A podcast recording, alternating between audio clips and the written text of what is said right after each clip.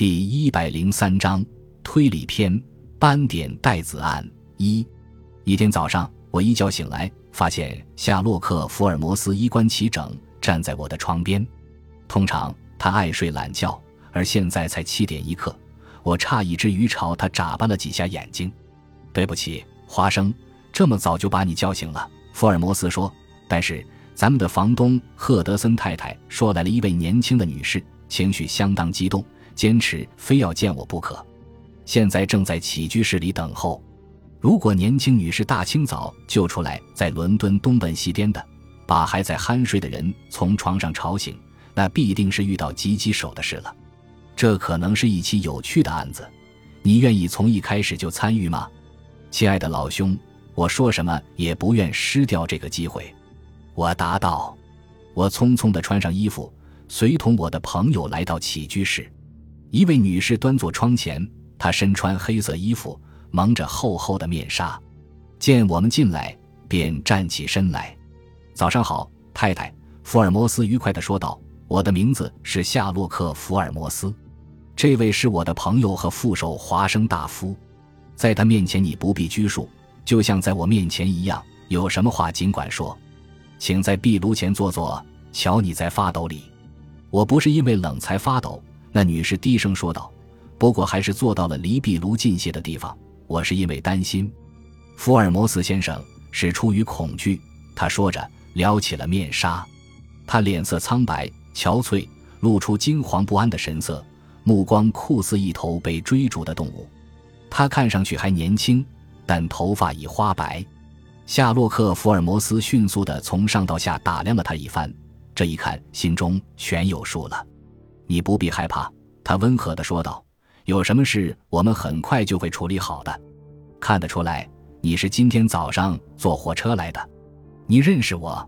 他吃惊地问。“不。”福尔摩斯说，“我注意到你左手的手套里有一张回程车票的后半截。你一定很早就动身了，而且乘坐过小型马车，在多条乡村道路上行驶了一些时候才到达车站。”那位女士怀着惊奇的目光凝视着我的朋友，没什么奥妙可言，亲爱的小姐，她笑了笑说：“你外套的左臂上有七处以上溅上了泥土，这些泥迹都是新沾上的。只有小型马车才会溅起这样的泥土，并且只有你坐在车夫近旁才会见到泥。被你说对了。”他说：“我是早上六点钟前离家的，六点二十分到达莱瑟黑德站。”坐上开往伦敦的第一班火车，我听一位朋友法林托什太太说起过你。他对我说，在他急难的时候，你向他伸出援助之手。你能不能帮帮我？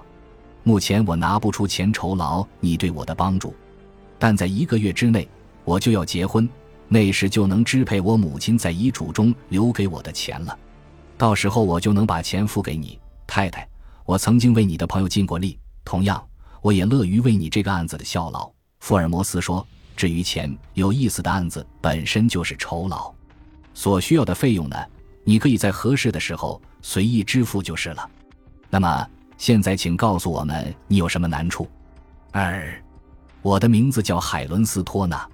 莱克说，我和我的继父住在一起。英国最古老的家族斯托克莫兰的罗伊洛特家族中，在世的只有他一个人了。你也许听说过我继父的家族吧？福尔摩斯点点头。这个名字我很熟悉。这个家族一度是英国最富有的家族之一，但是最近几代罗伊洛特家族中子嗣都生性懒惰、挥霍无度、酷爱赌博，大多数财产和土地都被他们输掉了。除了几亩土地和一座二百年老宅外，其他都已荡然无存。我的继父无法指望靠这点产业维持自己的生计，所以借到一笔钱去学医，后来去印度，业务非常发达。可是由于他性格暴躁，盛怒之下，他殴打一名仆人致死，这是一起极严重的丑闻。他被判了长期监禁，后来返回英国，变成一个性格乖张的人。罗伊洛特医生在印度时遇见我的母亲，娶了她。她原是斯托纳少将的年轻遗孀，我和我的姐姐茱莉亚是孪生姐妹。我母亲再婚的时候，我俩只有两岁。我们的母亲有一笔相当可观的财产，每年的收入至少有一千英镑。她立下遗嘱，把全部财产交给罗伊洛特医生管理，但有一个附加条件，那就是在我们婚后，每年要拨给我们一定数目地钱。八年前，我们回英国不久，我们的母亲在一次火车事故中丧生。此后，罗伊洛特医生带我们一起到斯托科莫兰他家族的庄园生活。我母亲遗留的钱足够我们在那里过上舒舒服服的生活，但是。我们的继父不与镇里的人交朋友，而是把自己关在房子里，深居简出。每当他外出，总会与遇到的人发生严重的争吵。人们一见到他，无不避而远之。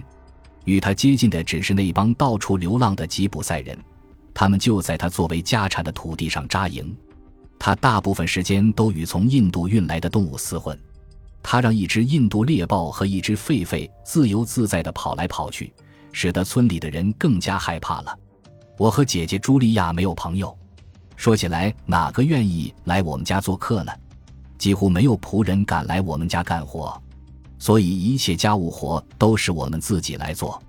我姐姐死的时候才三十岁，可是她早已两鬓斑白，和我现在一样满头白发了。你姐姐已经死了？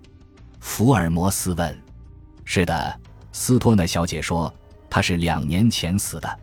我来这里，福尔摩斯先生，因为我害怕我也会碰到同样的遭遇，请接着说下去。福尔摩斯道：“我和茱莉亚唯一的乐趣就是我们被准许去霍罗拉维斯法尔小姐家做客，她是我母亲的姐妹。两年前，茱莉亚在圣诞节到她家去，在那里认识了一位年轻的海军士兵，并和他订了婚约。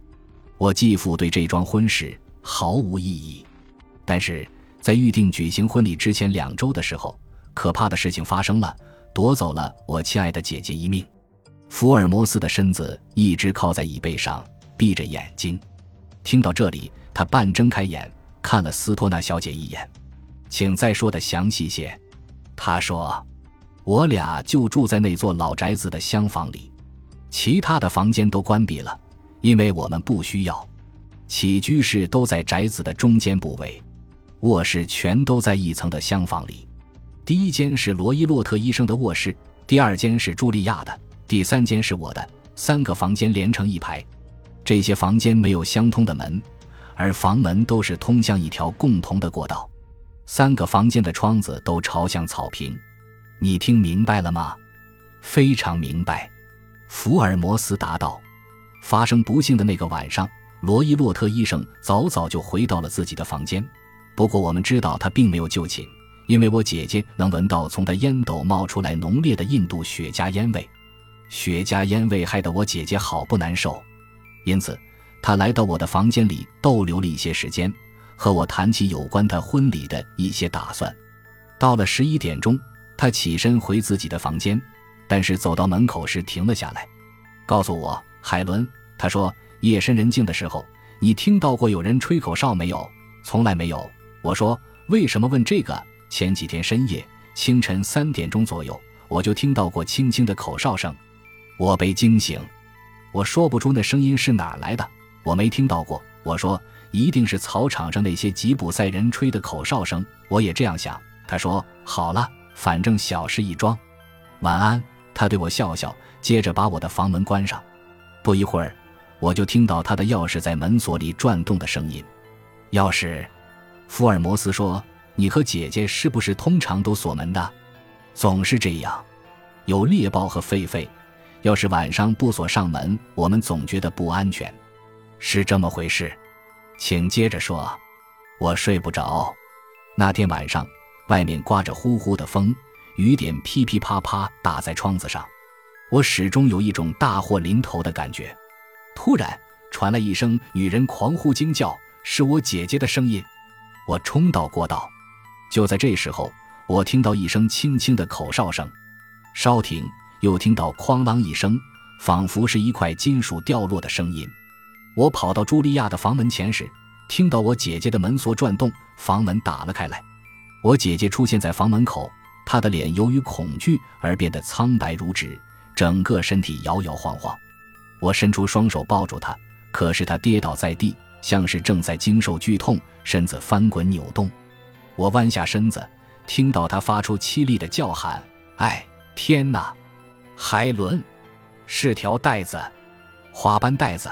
他手指向医生的房间，我奔过去，大声喊我的继父救命。半道上正碰上他朝我们这边奔过来。他赶到我姐姐身边时，我姐姐已经不省人事了。尽管他尽心抢救，他还是死了。感谢您的收听，喜欢别忘了订阅加关注，主页有更多精彩内容。